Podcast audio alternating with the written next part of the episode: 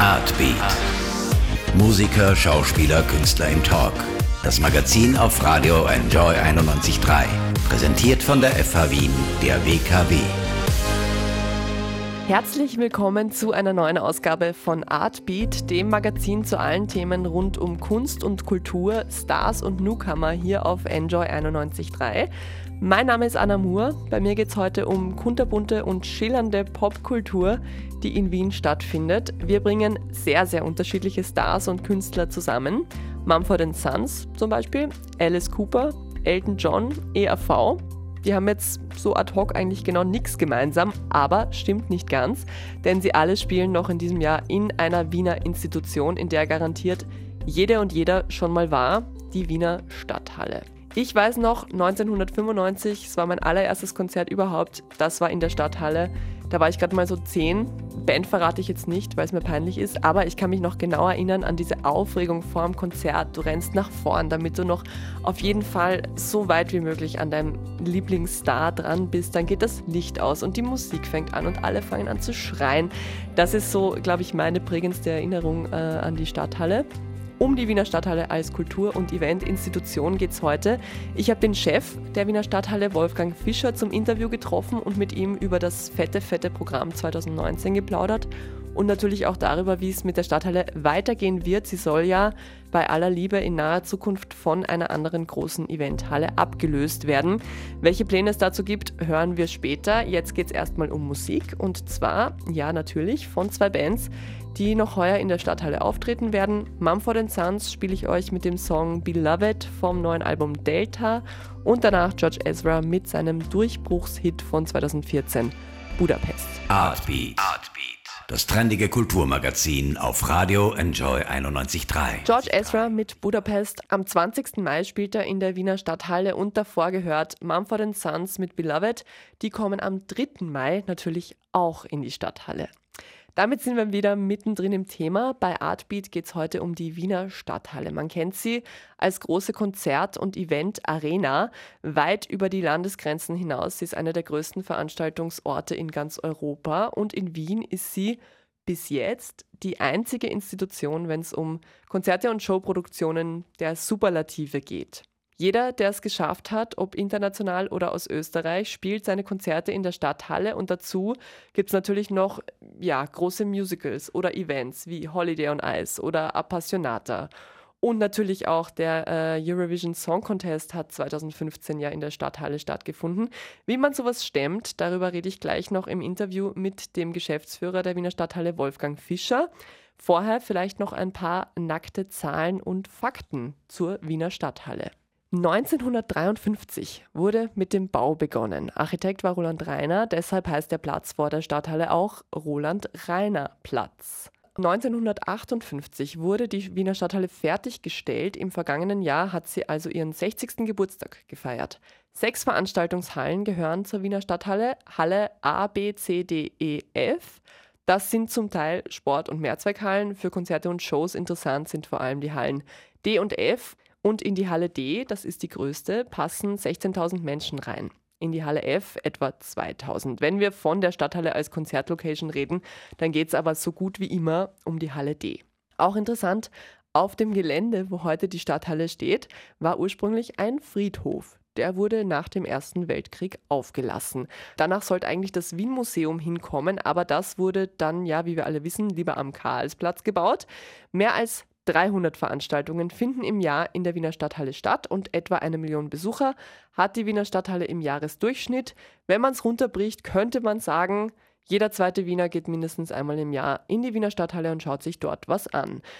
Es gibt ja auch genug zu sehen. Eine Wundertüte an Events, von Klassik bis Rock, von Schlager bis Harry Potter, Filmmusik, von Zaubershows bis Eislaufen. Alles gibt es zu sehen und zu hören. Wie man sowas managt, worauf man achten muss, was jetzt wirklich geplant ist für die Zukunft der Stadthalle, das hören wir gleich vom Chef der Stadthalle, Wolfgang Fischer, höchstpersönlich. Vorher noch die Backstreet Boys und zwar aus dem einfachen Grund, die haben ein neues Album rausgebracht Anfang des Jahres und auch sie werden das live präsentieren am 28. Mai in der Stadthalle. Die größte Tour seit Jahren soll es werden. Fast 70 Euro kosten die Tickets. Aber alle 90er Jahre Nostalgiker werden sich das bestimmt gönnen. Also, die Backstreet Boys mit einem Song vom neuen Album. Don't Go Breaking My Heart heißt das Lied. Danach noch was von Ariana Grande, die im September in die Wiener Stadthalle kommt. Und dann habe ich den Chef der Wiener Stadthalle, Wolfgang Fischer, zu Gast. Artbeat. Artbeat das trendige Kulturmagazin auf Radio Enjoy 91.3. Hallo zurück bei Artbeat, dem Magazin rund um Kunst und Kultur, Stars und Newcomer bei Enjoy 91.3. Bei uns geht es heute um die Wiener Event-Institution schlechthin, die Wiener Stadthalle. Ich habe den Chef der Wiener Stadthalle, Wolfgang Fischer, vor einigen Tagen zum Interview getroffen und mit ihm über die Highlights 2019 und die Zukunft der Stadthalle geplaudert. Wir sitzen hier bei Herrn Fischer, dem Chef der Stadthalle, im Büro. Erste Frage, gehen Sie jeden Tag, wenn Sie ins Büro kommen, einmal durch die Stadthalle durch?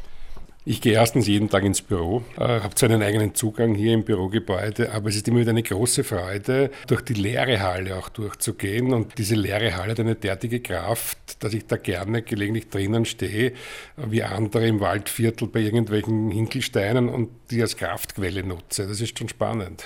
Ja, stelle ich mir so vor, weil das ist ja ein arges Raumgefühl auch, oder? Wenn man in der Halle, die für 16.000 Leute, glaube ich, gemacht ist, alleine steht und dann so ins Echo ruft, oder wie macht man das? Na, singen tue ich, damit es noch lange steht, äh, nicht. Es ist eine der wenigen Hallen, die auch Tageslicht theoretisch haben und auch praktisch, wenn, wenn wir es sozusagen nicht bespielen, haben wir oben so Fenster. Das heißt, es hat immer so eine, auch untertags ist es nicht total finster, sondern eine tolle, schummrige Stimmung und die macht einfach Spaß irgendwo. Ja. Ich habe mir gerade vorher überlegt, mein erstes Konzert war in der Stadthalle. Ich glaube, jeder Wiener hat so seine frühesten Erinnerungen von der Stadthalle. Wann waren Sie denn zum ersten Mal in der Stadthalle oder welches Konzert war es? Wissen Sie das noch? Ich war zum ersten Mal hier bei Holiday on Ice dann bei Winnetou, beides keine Konzerte.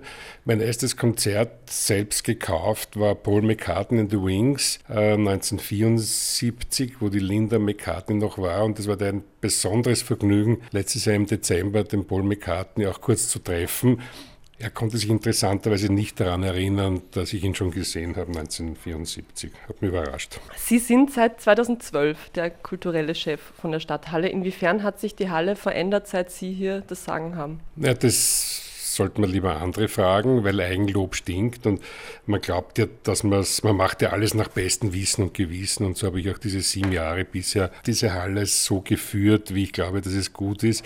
Ich glaube, es ist uns gelungen, das sage ich aber wirklich uns, dem Team, die Halle etwas zu entstauben, obwohl sie 60 wurde und wir ja äh, diese 60. Saison auch zelebriert haben sogar. Aber sie hat ein zeitloses Gesicht von Roland Reiner, also sie ist aktueller denn je in Wahrheit von der Architektur her, aussagekräftiger als viele Hallen in Europa, die ich kenne. Aber trotzdem haben wir sie irgendwie ein bisschen moderner gemacht ist mein Eindruck und ist auch die Rückmeldung. Wir haben stark in Standardmarketing auch investiert und die Location als solche attraktiver dargestellt und gemacht, was sich Gott sei Dank auch in den Zahlen niedergeschlagen hat, äh, was es die Budgets betrifft, weil wir mit Hauptversammlungen, Generalversammlungen, also neue Veranstaltungsformate, die jetzt für die Öffentlichkeit in dem Ausmaß nicht so bekannt sind, weil zur Generalversammlung von der Erste Bank gehen nicht nur Aktionäre, aber das sind natürlich auch Dinge, die, wenn man so will, den finanziellen Beitrag bieten, um andere Sachen machen zu können,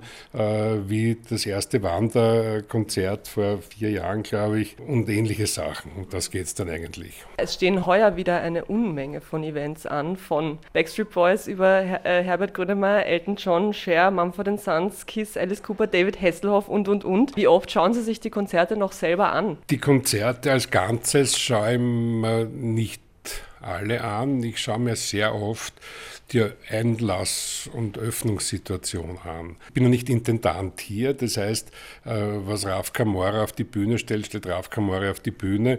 Und auch wenn es mir nicht gefallen würde, hilft es nichts, weil es ist schon gespielt und wenn sie es zweimal hintereinander spielen, wird es trotzdem nicht wegnehmen, der Raphael. Auch wenn ich sage, dass ich nicht will, dass er mit zwei Mopeds auf die Bühne fährt, wenn er das vorher nicht beim Behördenrundgang angibt. Das ist eine andere Geschichte. Also ich sehe oft die Einlasssituation, weil da ist etwas, was wir beeinflussen können. Wie rasch geht das? Wie freundlich sind meine Leute? Wie schaut es an den Buffets aus und so weiter. Und schauen wir dann manchmal 10, 15 Minuten an. Manchmal ist man dann trotzdem so gefangen, dass man bleibt. Selber wirklich sozusagen geplant als Konzertbesuch anschauen, tue ich mir Altersadäquates wie ähm, Elton John oder Raf Kamora. Nein, das, das zweite ist eher ein Scherz, aber habe ich mir auch angeschaut weil mich das Kulturphänomen einfach interessiert und weil das halt ein Rudolfsheim Fünfhauser äh, ist und hier auch eine große Rolle in diesem Kreizel spielt. Aber ansonsten ist das mehr so Elton John, Brian Ferry und diese Sachen eher. Im März gibt es zu sehen, ich zähle mal auf, was jetzt kommt. Falco, The Show, ein Michael Jackson Musical und dann äh, hat es auch die ABBA-Mania Show nach Wien geschafft am 24. März. Ist das nur mein Eindruck oder werden diese Tribute-Shows und Musical-Shows immer mehr und warum? Das Warum ist eine interessante Frage. Also wir haben irgendwann einmal vor drei, vier Jahren haben wir den Scherz gemacht und in einer seiner Aussendung äh, so quasi, ich habe vorgeschlagen, die Untoten kommen zurück. Meine Kommunikationsabteilung fand das dann weniger lustig. Also das war dann eben diese Tribute-Shows, wo von Michael Jackson bis Beatles und von Falco, Johnny Cash alles abgehandelt wird. Es wird nicht mehr, aber es bleibt gleich viel und ich finde das interessant. Ich habe für eine kurze Form der Kalibrierung der Ohren bin ich von Raf Kamora in die Halle F rübergegangen und habe mir dort äh, das Elvis-Musical kurz angeschaut. Und du hast hier tolle Qualität. Natürlich nicht Elvis, auch wenn der so ein bisschen wie Elvis 14 Tage vom Tod ausgeschaut hat. Also er wird gut gesungen und sich lustig bewegt und die Leute mögen das. Das war wieder ausverkauft. Warum ist das so? Auf der einen Seite gehen 14.000 junge Menschen zu Raf Kamora, auf der anderen Seite 2.000 ältere Menschen äh, zu Elvis. Es gibt neue Musik, die funktioniert funktioniert, wie man sieht, aber der Wunsch nach dem bekannten, alten, den Hodern, ist irgendwie genauso da. Auch bei den Jungen, meine Kinder sind 18 und 21 und sind bei Mama Mia zweimal drinnen gesessen und haben mitgesungen. Aber hat sich getrennt, wie die auf die Welt kommen sind quasi haben ja auch ein Comeback angekündigt, was bis jetzt noch nicht stattgefunden hat. Aber wenn sie wirklich nochmal kommen, dann wahrscheinlich in die Stadthalle, nehme ich mal an. Das ist lieb von Ihnen. Sie haben es gerade ein bisschen angesprochen. Die Popkonzerte, die jetzt stattfinden, sind ein Mix aus jungen Künstlern für junges Publikum und dann aber eben den Urgesteinen, also Eric Clapton, Keith, äh, Brian Ferry und so weiter. Was geht denn besser? Wenn wir das hier wissen würden, würden wir aus Zuneigung zur Stadthalle und zu Wien noch hier sitzen, aber im Vogelweihplatz dann immer mit dem Hubschrauber am Flughafen fliegen und dann in unsere tausende Quadratmeter große Villa äh, nach Florida oder auf die Malediven fahren. Das Interessante an dem Geschäft ist, dass du es halt wirklich nie hundertprozentig sagen kannst manche Acts hätte man gedacht, dass die super gut sind und dann sind in der großen Halle zweieinhalbtausend Menschen da, kommt ganz, ganz selten vor. Die Entwicklung ist eine interessante insofern, als dass die Künstler kaum mehr Geld mit äh, Tonträgern verdienen und damit müssen sie irgendwie auftreten. Damit haben Sie jetzt nämlich meine nächste Frage vorweggenommen. genau so ist es nämlich. Live-Shows sind die Einnahmequelle für Musiker. Merkt man das an den Showproduktionen? Wären die größer, fetter, spektakulärer? Naja, du hast auf der einen Seite äh, sowas wie Bob Dylan, der seit 1978 auf Never Ending Abschiedstournee ist äh, und der mehr oder minder mit Hut, Gitarre und wenn man Glück hat, mit dem Gesicht zum Publikum, das vorletzte Konzert mit dem Rücken zum Publikum spielt, was auch funktioniert. Insgesamt merkst du schon, äh, dass diese Tourneen anders noch professioneller organisiert werden und einfach eine umfassende Show mittlerweile abliefern. Es gibt ein paar eben, Bob Dylan was Spezielles, aber Bruce Springsteen war schon länger nicht mehr in der Stadt, den habe ich zuletzt im Stadion gesehen. Das ist ja auch seine Urgewalt, der stellt sich mit seiner Band hin äh, und hat kaum irgendwie außer der amerikanische Flagge irgendeine ein Rundum und die Helene Fischer fliegt halt durch die halbe Halle. Es werden die Kartenpreise höher äh, und die Leute verdienen sich, die Menschen, die dann 200, 300 Euro bei einem Abend ausgeben, verdienen sich halt auch ein umfassendes umfassendes Spektakel und dem kommen unserer Ansicht nach und unseres Eindrucks nach die Produktionen nach und entgegen, ja, schon. Die Stadthalle ist jetzt nicht mehr die allerjüngste, gebaut wurde sie vor 65 Jahren. Ist die für diese Hightech-Ausstattung und für die Tonnen von Equipment, die jetzt eben eine Helene Fischer zum Beispiel braucht oder auch KISS mit ihrer Feuershow, ist die Stadthalle dafür noch gerüstet in ihrem Alter? Ich sage es jetzt andersrum, äh, Sie glauben doch nicht, dass ich die Wiener und Wiener jetzt einer Gefahr aussetzen würde und KISS spielen würde in der, auch noch mit, der, mit dem minimalen Restrisiko, dass die Stadthalle einbricht. Der Roland Reiner und das Team hat diese Stadthalle damals visionär fast gebaut. Äh, was er nicht gemacht hat, sind die VIP-Boxen, wie du es in den modernen Hallen hast. Aber die Stadthalle hat bisher alle Anforderungen, die an sie gestellt wurden, erfüllt. Man kann manche Dinge anders, schneller, einfacher machen. Man liefert heutzutage Backstage an und nicht wie hier über den Roland-Reiner-Platz, was dazu führt, dass du sozusagen After-Show-Events natürlich schwer machen kannst, weil wenn die Touren sind alle in Zeitplan und Zeitnot, wenn die um 23 Uhr zum Abräumen anfangen, weil sie um 2 Uhr früh Wien verlassen, weil sie um 7 Uhr in München aufbauen. Kannst jetzt sagen, pass auf, wir machen am Roland-Reiner-Platz eine Party. Da gibt es einige Dinge, die man jetzt anders machen würde und auch äh, anders machen wird. Aber wir haben fünfmal Helene Fischer gespielt mit 100 Tonnen, wir spielen Kiss, wir haben Lady Gaga gespielt etc. etc. Also das ist alles äh, im Bereich des Machbaren. Es ist ja teilweise wirklich so, dass sich die Großevents Fans die Klinke in die Hand geben. Wie muss man sich da eben den Umbau, Abbau vorstellen? Wie viele Leute sind da dabei? Sind da Leute von der Stadthalle oder sind das, ist das immer das, das Team, was die Bands mit haben?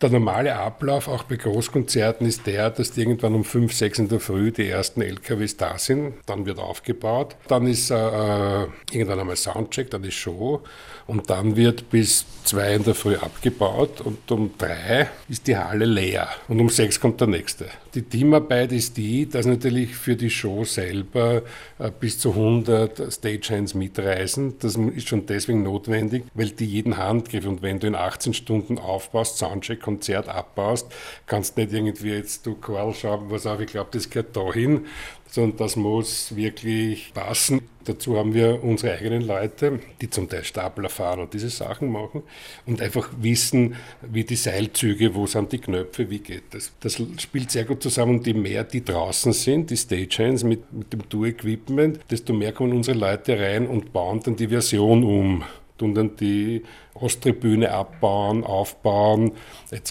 etc. 2018 hat die Stadthalle ihren 60. Geburtstag gefeiert. Im gleichen Jahr wurde bekannt, dass die Stadt Wien derzeit plant, die Stadthalle als Location für große Konzerte in Pension zu schicken quasi. Allerdings erst 2024, da wird dann die noch größere Halle am Areal Neumarks im dritten Bezirk eröffnen. Abgesehen davon, dass das erst in fünf Jahren ist, was könnte denn aus der Stadthalle werden, wenn Helene Fischer, Elton John und Co. nicht mehr hier spielen?